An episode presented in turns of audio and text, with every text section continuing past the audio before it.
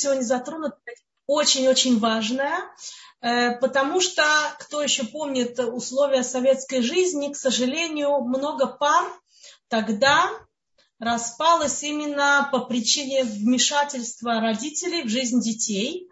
Э, в Израиле, к сожалению, несмотря на то, что менее практикуют, что родители живут вместе с детьми, но тоже бывают всякие конфликты, которые возникают на эту тему.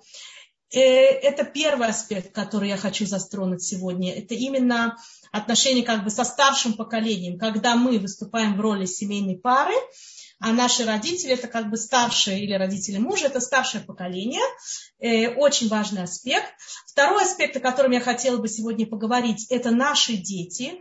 Очень часто, когда ко мне на семейную консультацию приходят пары, а, то очень много жалоб бывает на тему, что между нами все хорошо, но когда дело доходит до э, разногласий по поводу воспитания детей, вот тут-то все и начинается. То есть во всем виноваты дети. Да?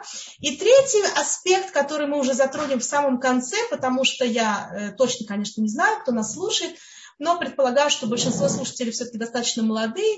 Может быть, есть среди нас такие, которые моего возраста, э, и мы уже находимся по другую, также и по другую сторону барьера, и уже мы выступаем тещами, свекровыми, как бы чего нам надо остерегаться, в чем не напортить жизнь ни себе, ни молодым, как себя правильно вести. Немножко поговорим об этом. Перед тем, как я начну э, говорить непосредственно о теме э, отношений взрослых и детей, я хотела бы просто, буквально одну минутку затронуть вопросы, э, тему вопросов, которые ко мне попали на электронную почту. На прошлом уроке, две недели назад, я э, напечатала свой электронный адрес, и на него пришло несколько вопросов. Э, кому я могла ответить лично, так сказать, я ответила, но там был также парочка вопросов, как бы они повторялись, что люди чувствуют, что я как будто бы очень сильно поощряю поведение как бы не спонтанное, а продуманное. И более того, я, я как бы говорю, учу как будто бы людей, как сделать так, чтобы другая сторона вела себя как желаемым для меня образом. Теперь очень многим людям это у них ассоциируется с какой-то неискренностью, манипуляцией или еще какими-то негативными моментами. А э, я хотела бы затронуть вот буквально в одну, а, одну-две минутки эту тему, потому что, в принципе, в отношениях с родителями, с нашими детьми и женатыми детьми мы тоже этой темы касаемся. А прежде всего, что такое спонтанное поведение? Вообще, что такое спонтанное поведение? Спонтанное поведение – это поведение автоматическое. А, а, а когда, когда человек ведет себя автоматическим образом? Когда он не думает. То есть, если мы хотим оставаться всю жизнь на том же уровне отношений, нам все нравится, у нас в жизни все прекрасно, нас все устраивает, у нас прекрасные отношения с мужем, с родителями мужа и нашими, с нашими детьми и подростками, у нас все устраивает, у нас все прекрасно, мы полностью счастливы, то мы можем себе позволить эту роскошь Вести себя спонтанно, ни о чем не думать. Наверное, мы уже стали, так сказать, идеальными партнерами в общении, и у нас все спонтанно само получается. Но в любом случае, если мы планируем хоть какое-то продвижение вперед, если мы хотим хоть в чем-то менять свою жизнь, в любой области. Никогда мы не можем это сделать с помощью спонтанного поведения, потому что спонтанно мы ведем себя точно так же, как мы уже привыкли. А если мы ведем себя, как мы привыкли, то мы получаем в ответ все время одно и то же. То, что было раньше, то мы получим и сейчас. Значит, для того, чтобы любое продвижение в жизни сделать, нам нужно для этого подумать, продумать план действий, как будто бы, что нам нужно в нашем поведении изменить для того, чтобы и дальше уже для того, чтобы, в зависимости от того, что нам надо, для того, чтобы улучшить отношения с родителями, с детьми, с мужем, преуспеть в жизни, любая, любая вещь, любое продвижение вперед, оно всегда построено на том, что человек думает, сначала думает, а потом делает. Сначала думает, а потом говорит. Он как бы ломает вот этот вот привычный шаблон своего поведения и идет вперед, идет, э, идет к улучшению как бы отношений. Теперь, что касается манипуляций, что в принципе, чему, чему я учу? Что я говорю как каждый раз фактически в разных э, аспектах по поводу разных тем, но в принципе это возвращается все время одна и та же, в принципе, одни и те же советы. На чем они э, базируются?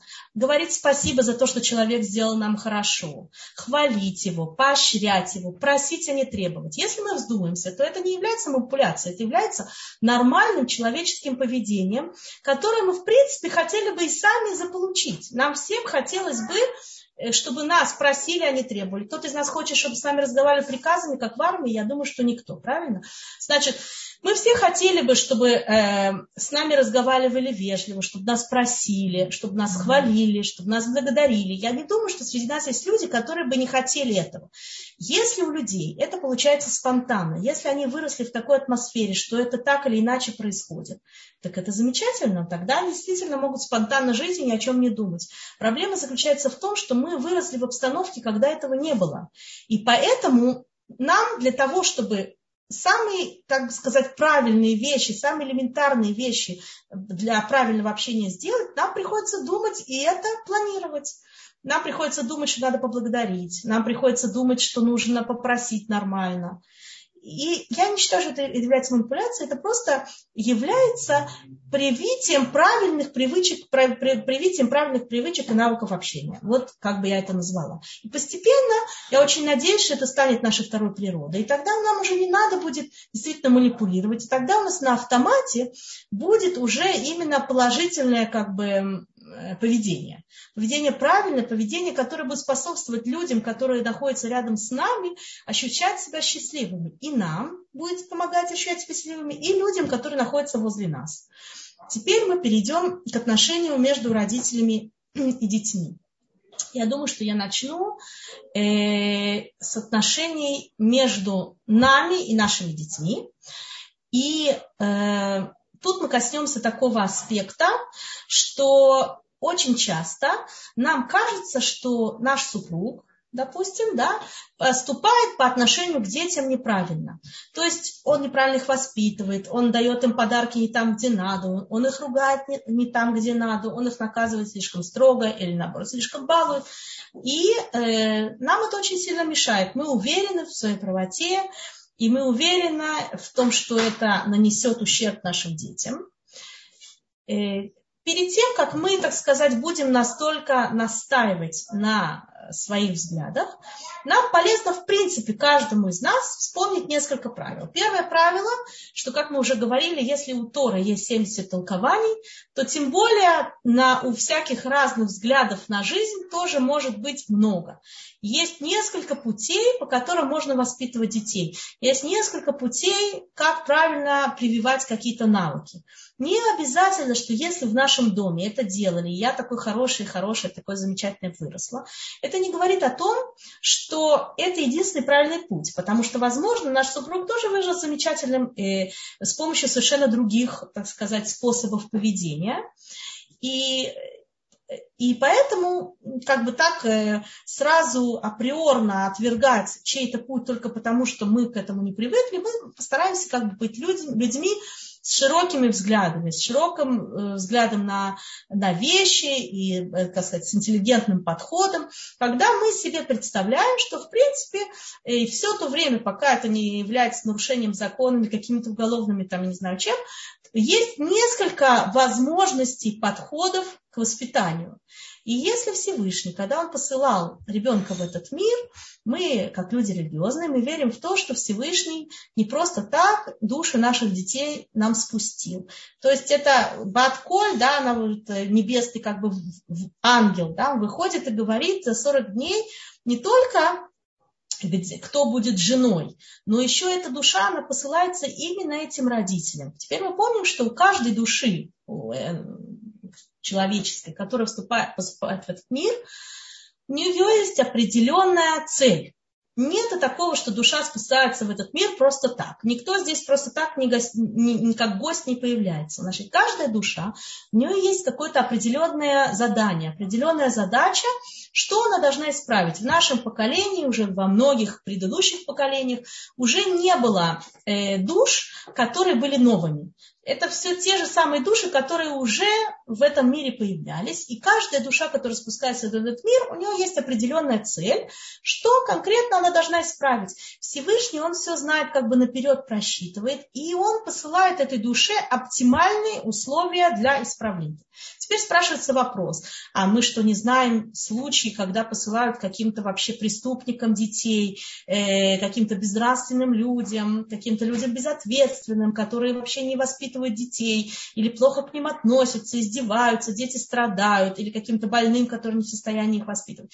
Мы должны понимать, что любые трудности, которые происходят в этом мире, они всегда продуманы, они вот именно приготовлены Всевышним для того, чтобы, человек, чтобы душа она могла исправить именно то, что ей положено. Вот перед тем, как душа спускается в этот мир, мы уже говорили об этом, хотем баят кольхай, мы говорим, подписывается каждая рука каждого живущего. А любая душа, перед тем, как она спускается в этот мир, она дает согласие, Всевышний показывает весь путь, которые она должна пройти, испытания, болезни, не дай бог болезни родителей или какие-то, э, не дай бог их развод или еще что-то, смерть, ну, всякие даже самые страшные вещи, кому они положены, кому-то нет. Э, это относится и к нееврейским детям. Меня тут спрашивают, да, это относится и к нееврейским детям, потому что у все души это души человеческие. У неевреев тоже есть э, цель в этом мире, у любого предмета в этом мире есть цель. У каждого камня, у каждой змеи, у каждого ежика. Ничего, ни один предмет в этом мире, он не бесцелен. И у неевреев тоже есть цель. Кроме того, что у неевреев всегда есть возможность стать потом евреями, если они сделают этот выбор. Да, есть неевреи, которые вырастают у нееврейских родителей, а потом они делают гиюры, и потом они переходят на другой уровень. Мы никогда не можем как бы знать, э, люди, Всевышний знает, мы не можем знать, какой потенциал у каждой души. Значит, когда Всевышний спускает душу ребенка к нам домой, он спускает его мне и моему мужу. Значит, Аба Оти Бахар Элоким. Всевышний меня выбрал. Это аббревиатура слова папа, да? Аба на иврите. Аима да, а алиф, мем, алиф, кто не знает иврит, оти, мина, элоким, Всевышний меня назначил. То есть Всевышний выбрал и папу, и маму вот точно-точно для этих душ. Нет в этом никакой ошибки. А если папа у меня тиран, а если муж имеется в виду, да, а если я, не знаю, такая вся себя закомплексованная. Вот то, что, то, что вы чем обладаете, то, чем ваш ребенок обладает, это максимально подходит ему для исполнения его цели. Теперь что от нас, как от родителей, зависит? От нас, как от родителей, зависит помочь ему расти теми инструментами, которые у нас есть. А мы, а мы с мужем такие разные. Правильно, Барухашем, Эзер да, мы, мы дополняем один другого. У меня есть свои инструменты, у мужа есть свои инструменты. Мы, как два взрослых человека, если нам действительно дорога польза детей, должны запомнить одно самое главное правило. Мы при детях разборки не устраиваем. То есть большего вреда, чем скандалы при детях, уже невозможно себе представить. Скандалы при детях, обсуждение папы или мамы критическое за его спиной, и унижение, оскорбление родителей в присутствии детей. То есть вот эти вот вещи, то есть уже большего вреда нанести душе ребенка невозможно. Почему?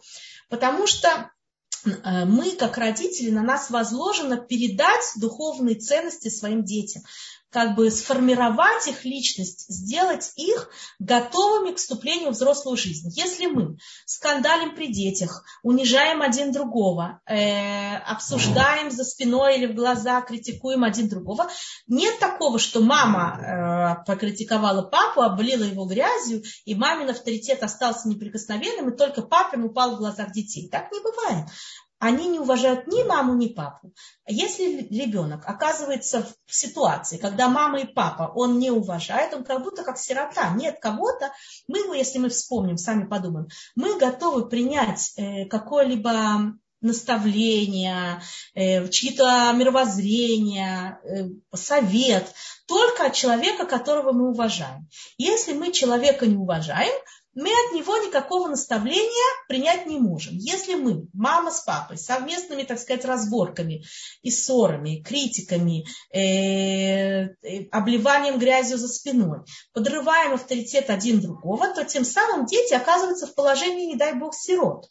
У них нет того, кто может их наставить на путь истины. И это действительно безобразие. Поэтому вот если мы хотим действительно добиться какой-то пользы для наших детей, мы можем между собой обсуждать какие-то вопросы спорные по поводу воспитания детей. Почему нет? Э, что-то один другому доказывать, рассказывать и объяснять. Но делайте это в спальне, не делайте это на глазах у детей.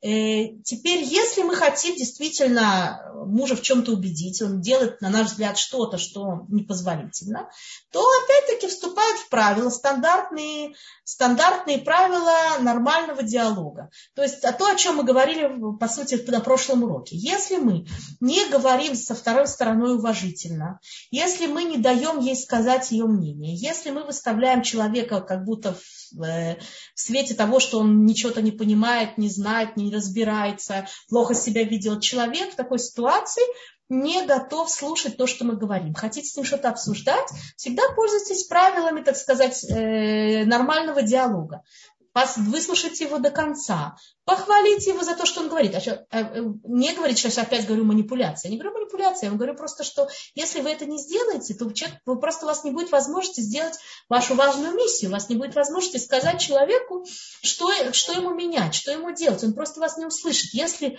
мы, как бы, э, есть у человеческой природы, есть такое свойство, что мы находимся как будто бы в негласной конкуренции один с другим. С другим.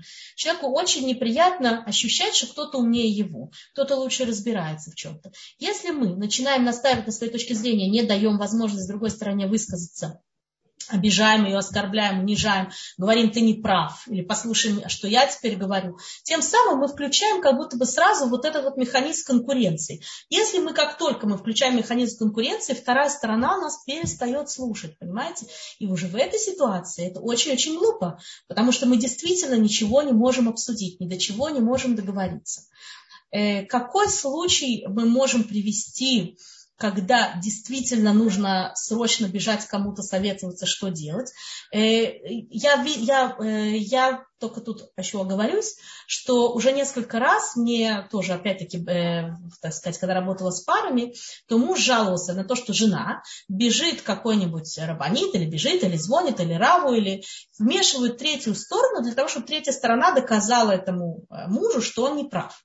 Если вы это делаете через третье лицо, вы тем самым от еще раз делаете ту же самую ошибку. Вы как будто бы пытаетесь показать, что вы выше его. Он же не прав, правильно? Ему еще и Раф это еще рассказывает. Более того, вы еще как будто делаете коалицию с Равом, с другом, с э, экспертом по воспитанию детей, семейным отношениям. Неважно, кто этот человек. Как только есть какая-то еще личность, которая, так сказать, с вами заодно против него, это еще больше вызывает у него воинственные чувства. Это никогда не вызовет у него желание послушать. Вы хотите действительно сделать какой-то хитрый ход, вы хотите действительно, чтобы кто-то извне повлиял на вашего мужа, никогда не идите звоните, а потом его цитируйте. Потому что если вы так сделаете, то автоматически у человека вы включаете мангенон, как бы механизм неприятия. Понимаете, вы этим самым отпугнете человека. Он не будет готов слышать то, что этот умный психолог, консультант или не знаю кто он, не важно важно. Даже не говорится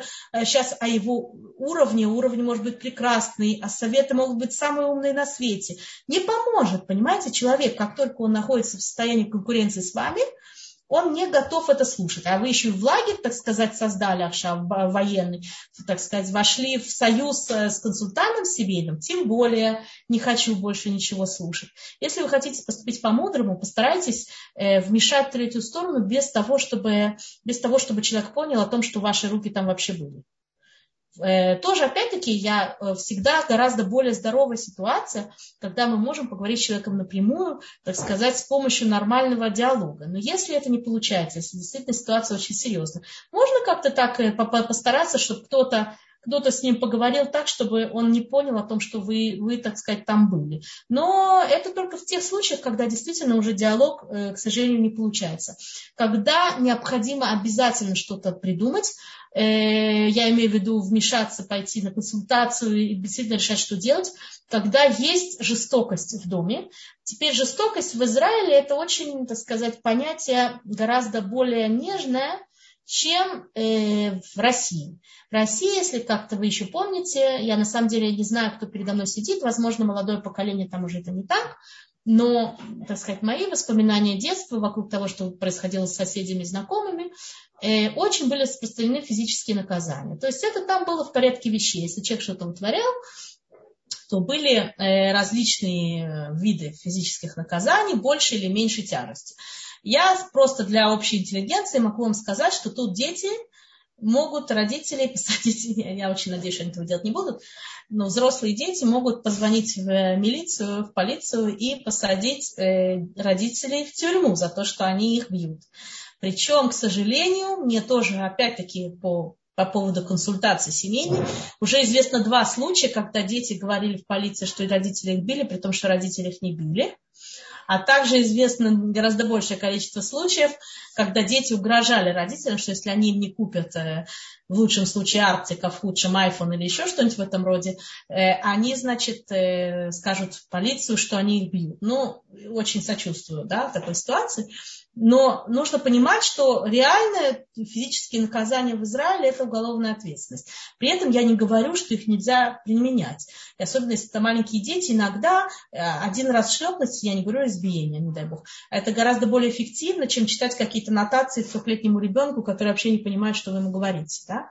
Но и ни в коем случае не выбирать, какие у вас отношения с мужем не были, и вы хотите каким-то образом, вы считаете, что он ведет себя жестоко с детьми все, никогда не учить детей звонить в полицию, не дай бог, или рассказывать об этом э, социальному работнику, не делайте войну, понимаете? Теперь, если действительно вы находитесь в ситуации вот такой жестокой тирании по отношению к детям, я не знаю, да, как, э, как бы нужно посоветоваться с кем-то вообще, как, э, как в таком браке надо себя вести. То есть я, я не, не говорю про какие-то одноразовые пощечины, а я говорю про какие-то действительно тиранские заходы, да, это, эта ситуация ненормальна, и мне трудно себе представить, что муж с женой живут душа в душу, и только э, ребенок это тот, кто получает вот такие вот тиранические заходы. Как правило, это если человек тиран, только он уже тиран со всеми, кто ему дает такую возможность, а не только с кем-то одним. Просто с тем, с кем у него находит коса на камень, как правило, это уже начинается более агрессивное как бы, поведение. А с теми, кто пригибается, это проходит как бы в более мягкой форме.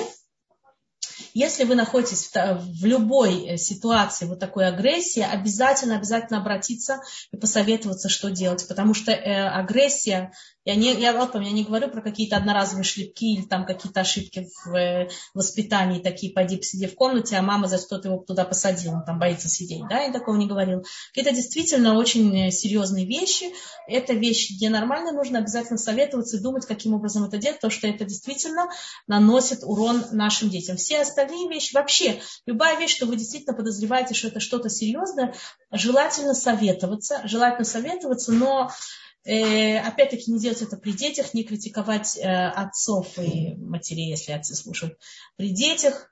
То есть как бы стараться, чтобы дети вот от, от этого всего, от этих расхождений, они были как будто бы удалены. Эм, очень важно вовремя отпустить, э, отпустить детей, когда они женятся, когда они выходят во взрослую жизнь есть у нас такая тенденция, наш ребенок, он нам принадлежит. Давайте вспомним о том, что ребенок нам не принадлежит. Ребенок – это пикадон, то есть нам его дали на время, нам его Всевышний доверил. Он, нам, он на нас положился, он нам доверил важную миссию привести душ, душу детей, которых он дал, к зрелости. Как только мы их привели к зрелости, на этом наша миссия окончена. И мы не можем продолжать иметь вот это вот, э, как сказать, не должны ощущать, что эти дети, они принадлежат нам. У, у них есть право в конечном итоге после определенного возраста на свой выбор, на выбор своего пути в жизни, профессии, шедуха, всяких других вещей. Мы не можем после уже определенного возраста как бы купить монополию на то, что ребенок делает, если у нас получилось самим хорошим путем сделать так, что мы, допустим, хасиды, наш ребенок идет по нашему хасидскому пути, или мы литовский, и он идет, мы хотели бы, чтобы он э, выбрал такую-то девушку, он нас слушает, мы собрали, мы выработали с ними такое, такие как бы благожелательные отношения, что ребенку приятно с нами советоваться, приятно с нами э, иметь дело, то тогда в этом, в этом случае, конечно, замечательно, у нас окажется возможность, останется возможность продолжать влиять на них своими советами в будущем, но уже влиять со стороны, понимаете, вот, вот, вот найти вот эту грань вовремя очень-очень важно. Помнить всегда, когда он еще маленький, дайте, даже когда мы помним, когда он маленький, что мы помним, что это не наша собственность, он нам Всевышнего доверил, вот просто вот эта мысль, она уже тоже в нас вызывает ответственность, осторожность э, по отношению к нему. А тем более, когда он вырастает, становится взрослым, это очень важно. Теперь Точно так же, как мы должны вовремя отпустить наших детей, и мы про это поговорим в конце урока, когда будем говорить про женатых детей, также наши э, дорогие родители, которым мы обязаны всем, тем, что они нас привели в этот мир, то, что они нас растили, все нам давали, точно так же наши дорогие родители должны были, по отпустить нас, отпустить нас во взрослую жизнь и умные и мудрые родители так и сделали, и у нас с ними сохранились хорошие отношения, и мы по-прежнему когда-то с ними советуемся, и нам приятно с ними встречаться, и мы можем в открытую с ними поговорить о каких-то вопросах, которые на вас возникают, если нам что-то мешает в отношениях, если они просят какую-то помощь, как это лучше сделать. Когда были здоровые отношения раньше, то, как правило, они сохраняются и потом. Но, к сожалению, поскольку э, у многих из нас родители э, не росли как бы, в, атмосфере э, правильного отношения к родительскому долгу, очень у многих из них сохранилось вот это вот, как сказать, право на собственность по отношению к нам. Есть родители, которые я на тебя всю жизнь положила, а теперь положи мне ее в ответ.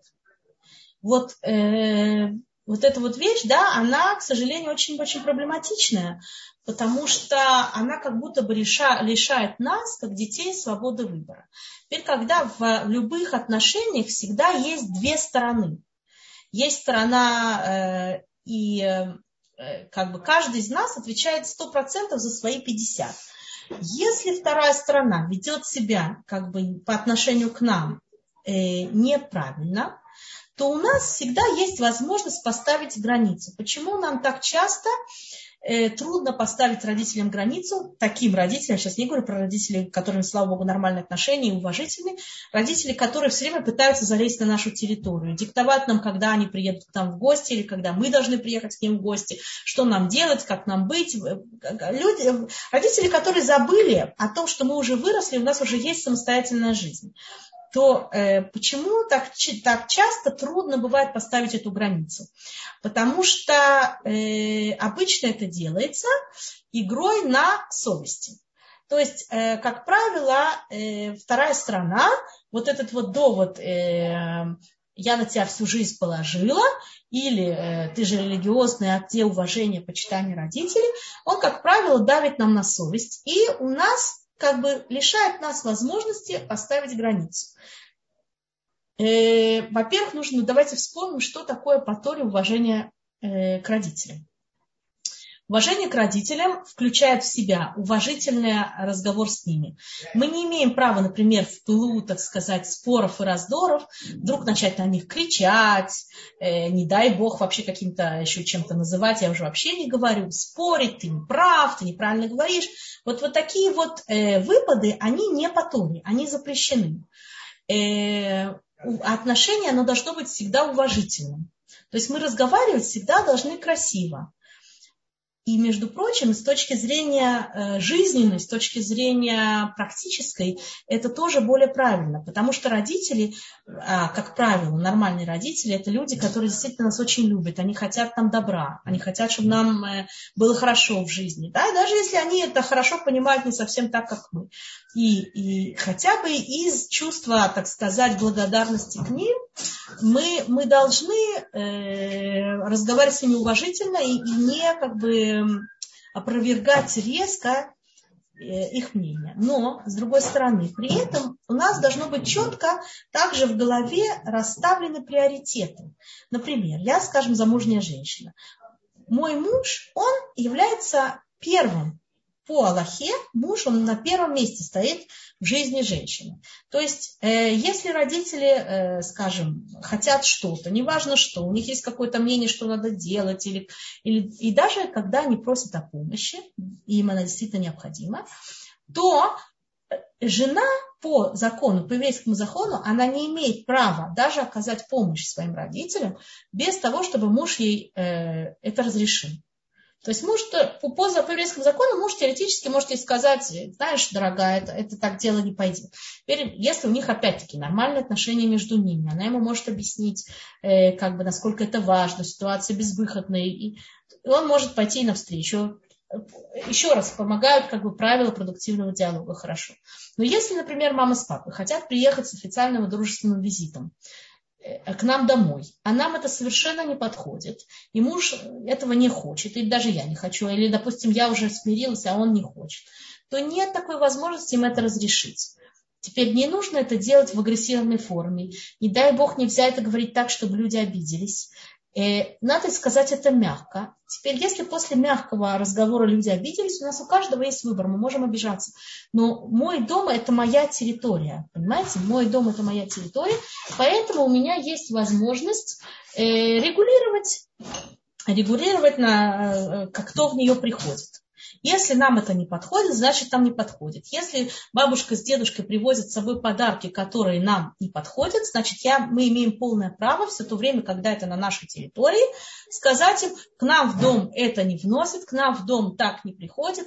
И, э, значит, в уважительной форме не нужно в категоричной. Теперь, если родители, например, э, говорят, а так ты будешь мне указывать, как мне приходить, я совсем не приду. Теперь в этой ситуации вы можете, так сказать, посидеть и подумать, что как бы в этой ситуации правильно. Если вы считаете, что в каких-то вопросах можно уступить, а в каких-то вопросах уступить нельзя, то это должно быть обязательно согласовано между мужем и женой. Э, и, и в зависимости от того, какой вы выбираете как бы, путь э, решения проблемы, вот это вот единым фронтом вы и высказываете. Причем, если вы говорите со своими родителями, то некрасиво ссылаться на мужа. Мой муж сказал, я бы, приходите как хотите, одетые как угодно, приносите что хотите. Но вот мой муж, он очень сильно против. И такие вещи никогда делать не надо. Я понимаю, что вам так удобнее, и в ваших глазах это как будто бы снимает э, с вас вину, что вы по отношению к родителям себя ведете, вы хорошая дочка, но тем самым вы автоматически переводите вашего мужа в э, лагерь врага по отношению к родителям своим. Значит, в этой ситуации придется взять ответственность на себя. Или, или говорить мы, или говорить я, но не говорить он. Потому что вы, получается, как будто его предали. После этого попробуйте создайте близкие отношения с вашим мужем. У него же рядом с ним живет предатель. С какой радости он будет потом с вами, так сказать, близкие отношения испытывать. Теперь, если идет речь о свекрови, то в таком случае тот, кто должен с ней говорить, это муж. И э, как показывает э, практика, уже очень многих семей родители, которые появляются, так сказать, не кошерно одетые в доме у своих детей, если дети к этому нормально относятся и отношения э, положительные, то, как правило, если вообще родители чувствуют положительное к себе отношение, дети с ними красиво разговаривают, дети благодарят их за подарки, дети выражают им как бы радость по, по отношению к тому, что они приехали, то постепенно, постепенно, постепенно у родителей, у самих возникает мотивация идти нам навстречу. А если мы сразу начинаем военные действия, мы их обижаем, мы их унижаем, мы, мы начинаем э, распоряжаться, разговаривать приказным тоном, то, как правило, у родителей начинается сразу отрицательная реакция. и они не хотят слушать то, что мы говорим. В этом случае действительно получается обида. Всегда стараться все сделать по-доброму и действительно перед тем, как мы что-то от них э, хотим, действительно продумать вместе, продумать, насколько действительно от этого будет вред нашим детям. Потому что это далеко не всегда действительно будет какой-то вред. Иногда можно объяснить бабушка с дедушкой. У них э, это их стиль. Зависит это тоже от каждой семьи, что у них как принято. Это их стиль. Постепенно они научатся. Они, они не росли в религиозном обществе. Они так привыкли объяснять им объяснять детям. Если кому-то это мешает, то можно что-то делать. Теперь э, совсем другая ситуация, когда мы приходим к родителям с официальным и дружественным визитом. В этой ситуации дом, крепость у них. Они хозяева положения. У нас нет возможности прийти и сказать, выключи телевизор, одень шляпу, одень еще что-нибудь, кипу, закрой тут, закрой там. Понимаете? Это их дом у нас нет никакого права им распоряжаться. Если вы знаете, что это та ситуация, которая возникнет, вы можете заранее поговорить с ними, сказать, ты знаешь, мы, дети очень соскучились, они хотят приехать себе в гости, но нам мешает работающий телевизор. Как ты считаешь, лучше нам не приезжать или ты, или ты, ты его выключишь на то время, пока мы будем у вас? Если вам действительно это мешает, да? То есть, э, если мы говорим в спокойной ситуации заранее, а не приказным тоном, или если мы высказываем эту просьбу на месте. Если мы высказываем просьбу на месте, есть такая вероятность, что просьба будет не, не будет выполнена. Да? Если мы это делаем заранее, есть гораздо больше, э, большая вероятность, что это будет выполнено. А что нам делать, если бабушка уже наобещала что-то детям, а мы, например, против этого, или она уже пришла с подарком и его вручила? Э, никогда не начинать тоже ругань и, и разборки при детях. Точно так же, как э, нельзя подрывать э, авторитет родителей, точно так же нельзя подрывать авторитет бабушки. Это тоже очень важно. Бабушка это тоже, так сказать, э, воспит, воспит, воспитательный момент. Хотя, хотя ответственность воспитания лежит на родителях, она не лежит на бабушках и дедушках. Для тех из нас, кто очень занят и работает, и у него нет никакой возможности, он оставляет своих детей у бабушек и у дедушек, то скажите спасибо, что они за ними смотрят. Вы, вы в этой ситуации хозяева положения, они, а не вы. Вы тем самым как будто бы передаете им бразды правления. Вы можете просить их о чем-то, чтобы они делали так-то или не так-то, но требовать вы не можете. Потому что они вам делают как бы одолжение, что они вообще делают, правильно? Они же в этом уже не обязаны. Они уже вас вырастили. Теперь уже ваша очередь как бы расти детей. Если мы возлагаем э, воспитательные функции на наших бабушек, то тем самым мы не можем контролировать их. А что вы им читаете? А какие книжки вы им читаете? А куда вы ходите? А куда вы смотрите? А что вы им говорите? А что... Нет, нет такого. Если мы кому-то доверяем своих детей на воспитание, в этот момент, когда мы там находимся, тот, кто отвечает за воспитание, это наши родители. Вам не нравится то, что они делают, не оставляйте детей у них. Вы можете какие-то одноразовые вещи попросить по-хорошему. Но опять-таки э, попросить, не потребовать. Потому что, те, э, потому что человек как бы не может изменить свою суть. А родители дают, мы как воспитатели, мы всегда даем то, что есть у нас внутри. У нас внутри есть э, э истории наших мудрецов, допустим, да, там и Паршат Шавуа, недельная глава. У наших родителей внутри есть сказка про красную шапочку и серого волка. Не можем их заставить вы, выкинуть красную шапочку и начать читать что-то другое. Теперь, если вам действительно мешает, что они читают, вы можете попробовать поискать какую-то альтернативу, принести им какие-то книжки и попросить, чтобы они читали их. Но опять-таки попросить. Вы не можете постоянно надзирать. Вы представьте себя вот на их месте. Да? Вам поручают детей э, на на то, чтобы вы смотрели за ними. И плюс за вами еще идет постоянный надзор. Что вы делаете, как вы делаете, куда вы смотрели, как. Еще все время какие-то недовольства. Как покормили, куда встали, куда сели. Это невозможная вещь. Они взрослые люди. И, они чувствуют ответственность. Вы можете их немножко направлять. Можете какие-то вещи по-хорошему просить. Если вы хотите, чтобы было все четко, как вы хотите, значит, к сожалению, придется нанять э, э, бэбиситера за деньги или сидеть дома самим. Невозможно от взрослых людей требовать э, беспрекословного подчинения. Точно так же, как вам неприятно, когда от вас его кто-то требует, точно так же им неприятно, когда его требуют от них. Это как бы неправо, неправомерная, неправомочная вещь. Никаких разборок не устраивает. Бабушка принесла что-то, что, что вы не хотели бы, чтобы у детей было.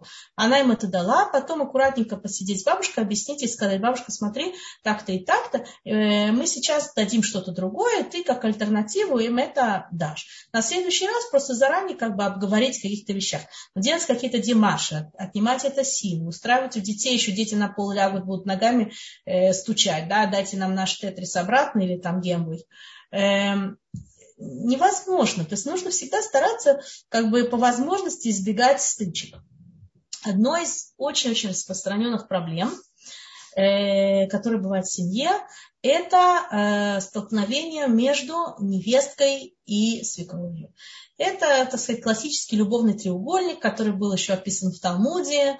Если знаете, помните известная история о том, как э, одна свекровь э, дала своей невестке э, совет, когда та спросила, что мне сделать, чтобы мой муж меня больше любил, она ей посоветовала намазаться шемином форсимон, таким специальным маслом ароматическим, а потом зажгла свечу, и ее невестка сгорела. Да? То есть э, это э, не то, что прям все друг друга ненавидят, но в принципе по, сама, по самой природе вещей очень часто отношения как бы муж, жена и свекровь, они составляют любовный треугольник. Э, понятно, что Насколько это так, это очень сильно зависит от нескольких вещей. Во-первых, от того, насколько сильная связь у мужа с его мамой. Да, э, есть, э, допустим, многодетные семьи, там много детей. Тоже, на самом деле, в многодетных семьях бывает вдруг какой-то определенный сын, с которым очень, очень тесная связь. Но в целом, когда многодетные семьи, то, как правило, э, проще бывает. А когда у нас, как у россиян, единственный сын, долгожданный родился, всю жизнь на него положили, и, конечно, тут вдруг пришла какая-то молодая красавица и его увела. И начинается такая вот ревность. И со стороны свекрови, и со стороны невестки такая борьба за сердце мужчины. Очень тут э, важно, конечно, правильное поведение мужа. Э, если он умеет как бы ставить границы и разделять как бы между отношениями, во-первых, показывать жене, что она у него самая главная, во-вторых, э, маме оказывать достаточно уважения, когда как бы и, и научить жену, чтобы она как бы правильно его тоже оказывала. Бывает очень хорошо, но, к сожалению, это не всегда бывает. Э, очень неправильно нам, как женщинам, как, же, как женам, жаловаться на свекровь мужу, потому что он находится в очень неприятной ситуации, он не знает, что ему делать. Он, это называется как между молотом и накованием, вот эта ситуация. С одной стороны, его задевает, что обижает его маму. Человек всегда воспринимает себя с родителями в одном лагере. То есть, когда нашу семью, даже если у нас здесь с детства с родителями были напряженные отношения, и даже если мы э, нашему мужу об этом э, рассказывали, жаловались, и он это знает, когда он нам про это говорит, а, ну твои родители, ты же знаешь, нам это всегда очень-очень обидно, потому что мы подсознательно ощущаем себя частью своих родителей, так оно и есть. Теперь, если мы нашему мужу начинаем жаловаться на его маму, то автоматически мы его тоже задеваем. Он не может поставить между этим как бы разделение. Моя мама это что-то одно, а я что-то другое. Он в этой ситуации воспринимает себя с мамой как единый лагерь. Поэтому как перед тем, как мы собираемся ему пожаловаться, нужно продумать, как бы, что реально мы от этого хотим выиграть. Потому что, э, конечно, правильная реакция мужа в этой ситуации это, это выразить солидарность с женой э, и абстрагироваться от своих задетых чувств. Но далеко не все мужчины находятся на таком высоком, так сказать, уровне э, интеллигенции эмоциональной, что они в состоянии это сделать. Как правило, будут ответы либо ты сама всем виновата, либо что-то от нее хочешь, она прошла войну, и там, не знаю, у нее была тяжелая жизнь Э, всякие вот такие вот истории либо что ты делаешь из мухи слона. То есть мы, мы еще будем себя чувствовать как бы обиженными на то, что нас, нас не поддержали в, в нашей жалобе.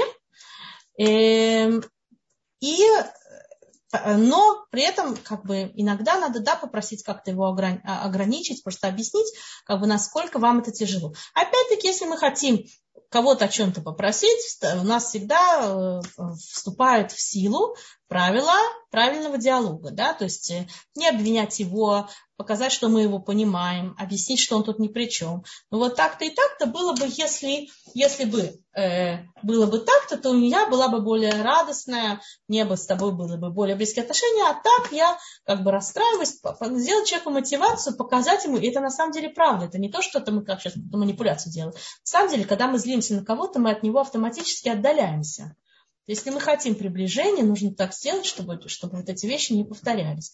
Э, к сожалению, бывают иногда ситуации, когда действительно муж не может поставить своей маме границы, и она приходит в дом, и она говорит всякие критические замечания. И нужно посоветоваться с кем-то, как это сделать. Иногда приходится даже самой женщине их ставить э, в уважительной форме, но нельзя допускать, вы хозяйка в вашем доме, нельзя допускать, что была ситуация, что когда вас в вашем родном доме унижают обижают систематически. То есть вы, у нас у каждого есть такая заповедь в Нишвартованы в Шартехем. Мы должны хранить свои души. Хранить свои души это не только называя, имеется в виду, что мы, э, так сказать, не, не следим за своим здоровьем, занимаемся спортом и кушаем полезную еду и не ходим в, там, в опасные места.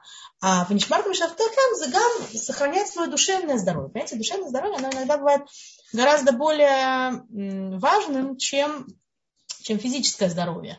И оно иногда одно от другого бывает зависит. Человек себя ест, и потом оказывается, что наелся какое-то хроническое заболевание. Такое тоже бывает. И поэтому нам нужно постараться сделать так, чтобы, э, чтобы действительно не попадать в ситуацию, когда нас кто-то ест. Особенно, если вы чувствуете, что, что родители настраивают. Если вас, например, если вас настраивают против вашего мужа, это необходимо прекратить в ту же секунду. Если вы слышите про вашего мужа нехорошие всякие вещи, потому что даже если вы скажете себе, ну, я окажу родителям уважительное отношение, я поставлю как бы внутри себя заслон, я не буду это слушать. На самом деле нет такой вещи. Всегда любая, как то вода камень точит, да? Любая вещь, которая говорят и говорят и говорят и говорят, мы начинаем обращать внимание на это и действительно в этом убеждаемся. Мы же всегда в жизни есть всегда стакан наполненный наполовину. Есть половина полная, есть половина пустая. Если нам подчеркивают какие-то положительные моменты в нашем супруге, мы начинаем их видеть, а как правило, нам не, нас не обманывают, да, они действительно в нем есть. И вот мы тогда видим вот этот вот полный стакан.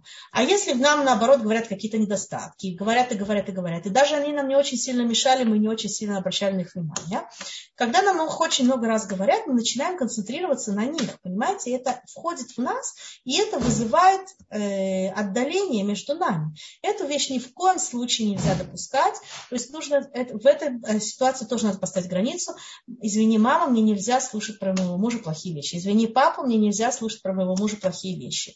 Если это продолжается, мне очень жаль, нам не придется к тебе не приходить, или не звонить, или не знаю, что делать, потому что мне запрещено слушать про него плохие вещи. Попросить то же самое делать его, что, потому что то же самое, если постоянно на вас капают, капают, капают, капают, это обязательно, неминуемо приведет к каким-то отрицательным вещам. Э, теперь поговорим о отношениях с нашими женатыми детьми. Сами мы уже научены опытом, иногда хорошим, иногда не очень, отношения с, со свекровью, с тещей, как они к нам относились, что они нам делали.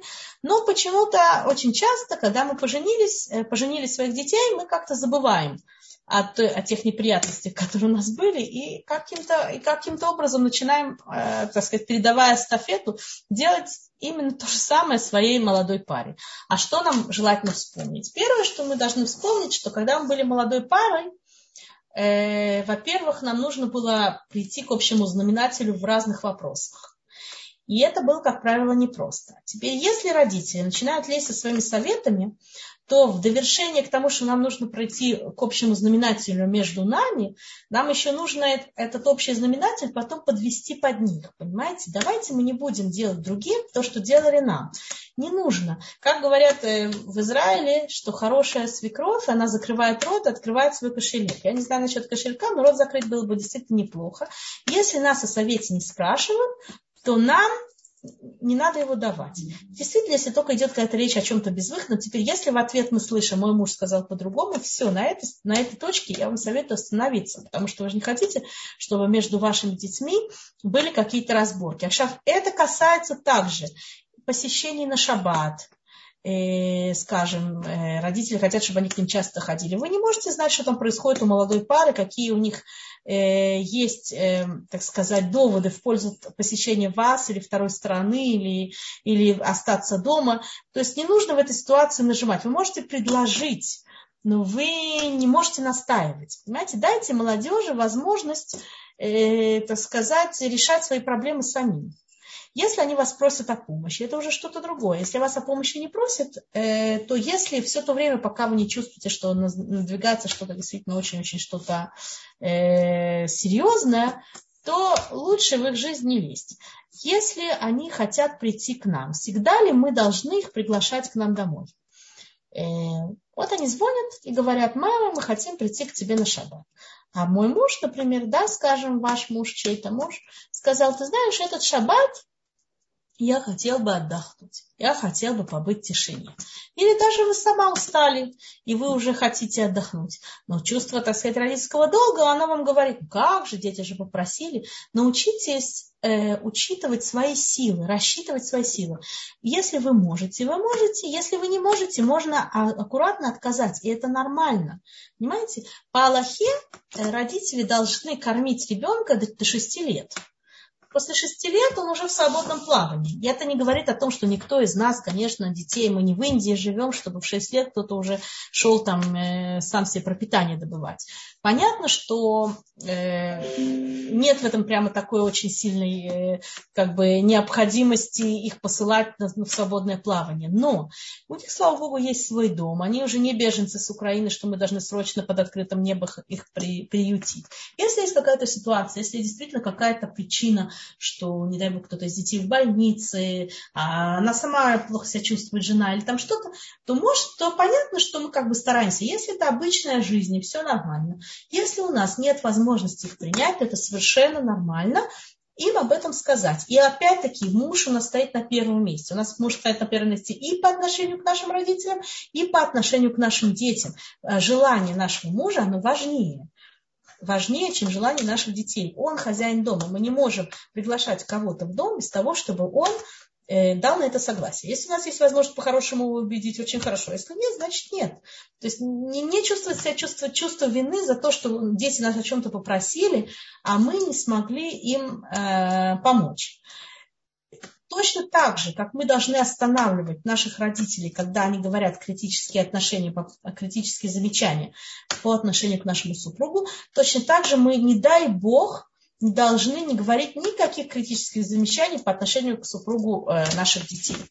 И если, э, потому что, опять-таки, сделаем то же самое, внесем раздор как бы в их жизнь. А если мы чувствуем, что у них действительно что-то плохое надвигается, Самое, если мы чувствуем, что действительно что-то происходит серьезное, самое хорошее, что мы можем сделать, это проверить телефон какого-то семейного консультанта, которого э, нам порекомендовали, и не звонить ему самим перед тем, как приходит пара, и рассказывать свою версию происходящего, потому что профессиональный консультант даже слушать это, в принципе, не должен, потому что это ему затуманивает картину.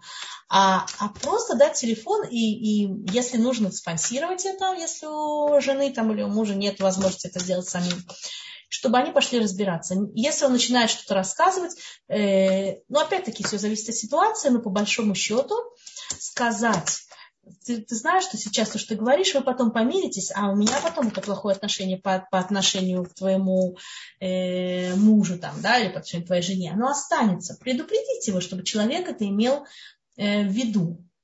Потому что иногда действительно людям хочется поделиться. Сказать, тебе нужно с кем-то поделиться, давай, может быть, я тебе дам телефон э, какого-то да, консультанта, с которым это имеет смысл э, сделать. Потому что у нас вот эти стигмы э, по отношению к нашим невесткам, по отношению к нашим э, хатаним, э, зятьям, оно остается. Поэтому стараться как бы направлять наших детей на то, чтобы есть возможность поделиться. Не то, что терпи, ты поженился, теперь все, разбирайся сам. Нет, не так. Найти деньги, может быть, для того, чтобы заплатить семейную консультацию консультанта, найти какого-то специалиста, которого, который, так сказать, может нас с нашей точки зрения помочь. Но не вмешиваться самим и стараться не давать им возможность рассказывать нам всякие ужасные истории, потому что потом они между собой мерятся, а у нас вот эта вот стигма остается на всю оставшуюся жизнь. Э, я думаю, что Батшева я э, хотела бы сейчас э, остановиться и спросить, если у наших слушателей есть вопросы. На данный момент я не вижу. Если у кого-то есть вопрос, можно написать нам в чат или поднять руку. А, здесь есть какой-то вопрос, или это относится к нееврейским детям? Нет, это, это, это, это про, про души. Когда я сказала про души, что да. каждая душа, это, это было до этого. Это На было... данный момент больше вопросов нет. Если у нас еще есть пять минут, у кого-то есть вопрос, это самое время задать. Да, с удовольствием. Если нет, мы можем продолжить пока еще да, следующий. Да, продолжим. Относительно, относительно финансовой помощи э, родителей нам и нашей помощи детям. Э, есть такое известное э, выражение – еврейская бальмеа бальдеа. Тот, кто дает деньги, он, как правило, и вмешивается. Это мы должны помнить по отношению к нашим детям, что если мы уже оказываем им финансовую помощь, то постараться, чтобы при этом мы не вмешивались в их жизнь, насколько это возможно. Э, я не сторонник, я лично, опять-таки, все зависит от ситуации, я не сторонник того, чтобы пасти молодую пару досконально до пенсии. Не с точки зрения предложения на шаббат, не с точки зрения постоянных э, субсидий, так сказать, э, в семью. Понятно, что бывают всякие ситуации. Иногда кто-то из супругов учится, должен получить профессию. Без того, чтобы ему оплатили эту профессию или помогли им деньгами, нет никакой возможности это сделать. И, конечно, тогда, если у родителей есть такая возможность, святая вещь, очень правильная. Но вообще люди должны стараться привыкать к самостоятельности. Сами рассчитывать бюджет, сами распоряжаться э, своими деньгами, нести ответственность. Это особенно относится к мужу семейству, к отцу семейства, к мальчику, потому что, в принципе, финансовая сторона, ответственность, даже если жена работает, она по Аллахе, как мы помним, что написано в Тубе, да, она относится к, она лежит на мужчине, она относится к мужчине все то время, пока родители, например, жены вмешиваются в их жизнь и э, дают всякие умные советы, содержат им, дают деньги э, как бы параллельно э, не в зависимости от мужа. Особенно, если еще они это делают, они дают это жене и говорят, это только тебе, ты тратишь это только на себя. Вот такие вот вещи, это очень-очень нехорошая вещь. Мы так, мы так должны стараться не делать сами.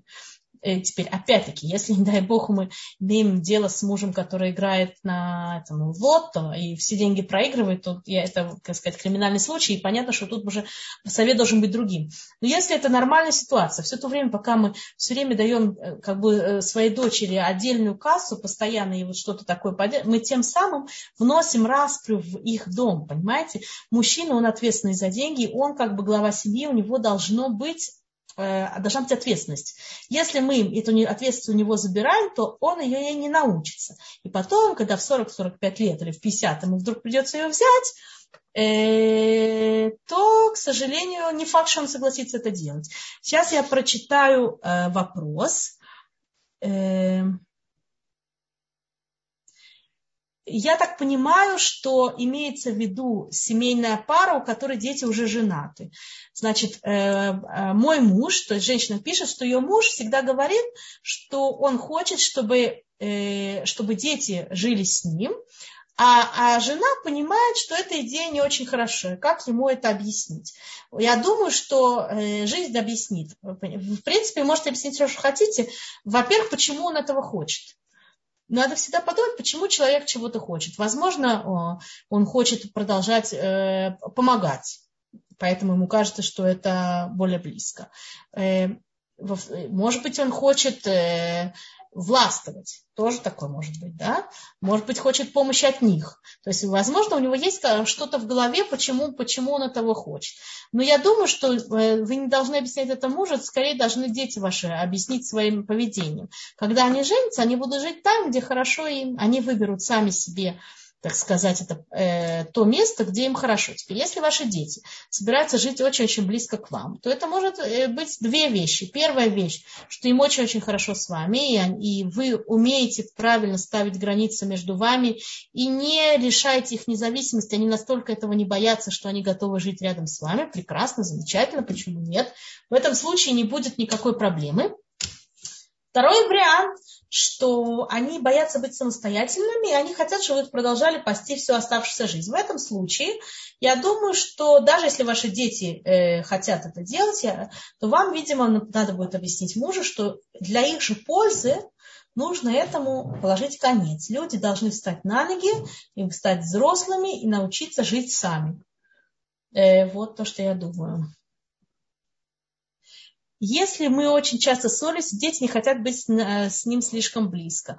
Я понимаю, если, если э, родители ссорились, то, скорее всего, есть немножко проблемы, почему люди ссорятся. Потому что они не могут мирным э, образом обсудить какие-то проблемы, разногласия, которые возникают между ними. Поэтому им приходится ссориться.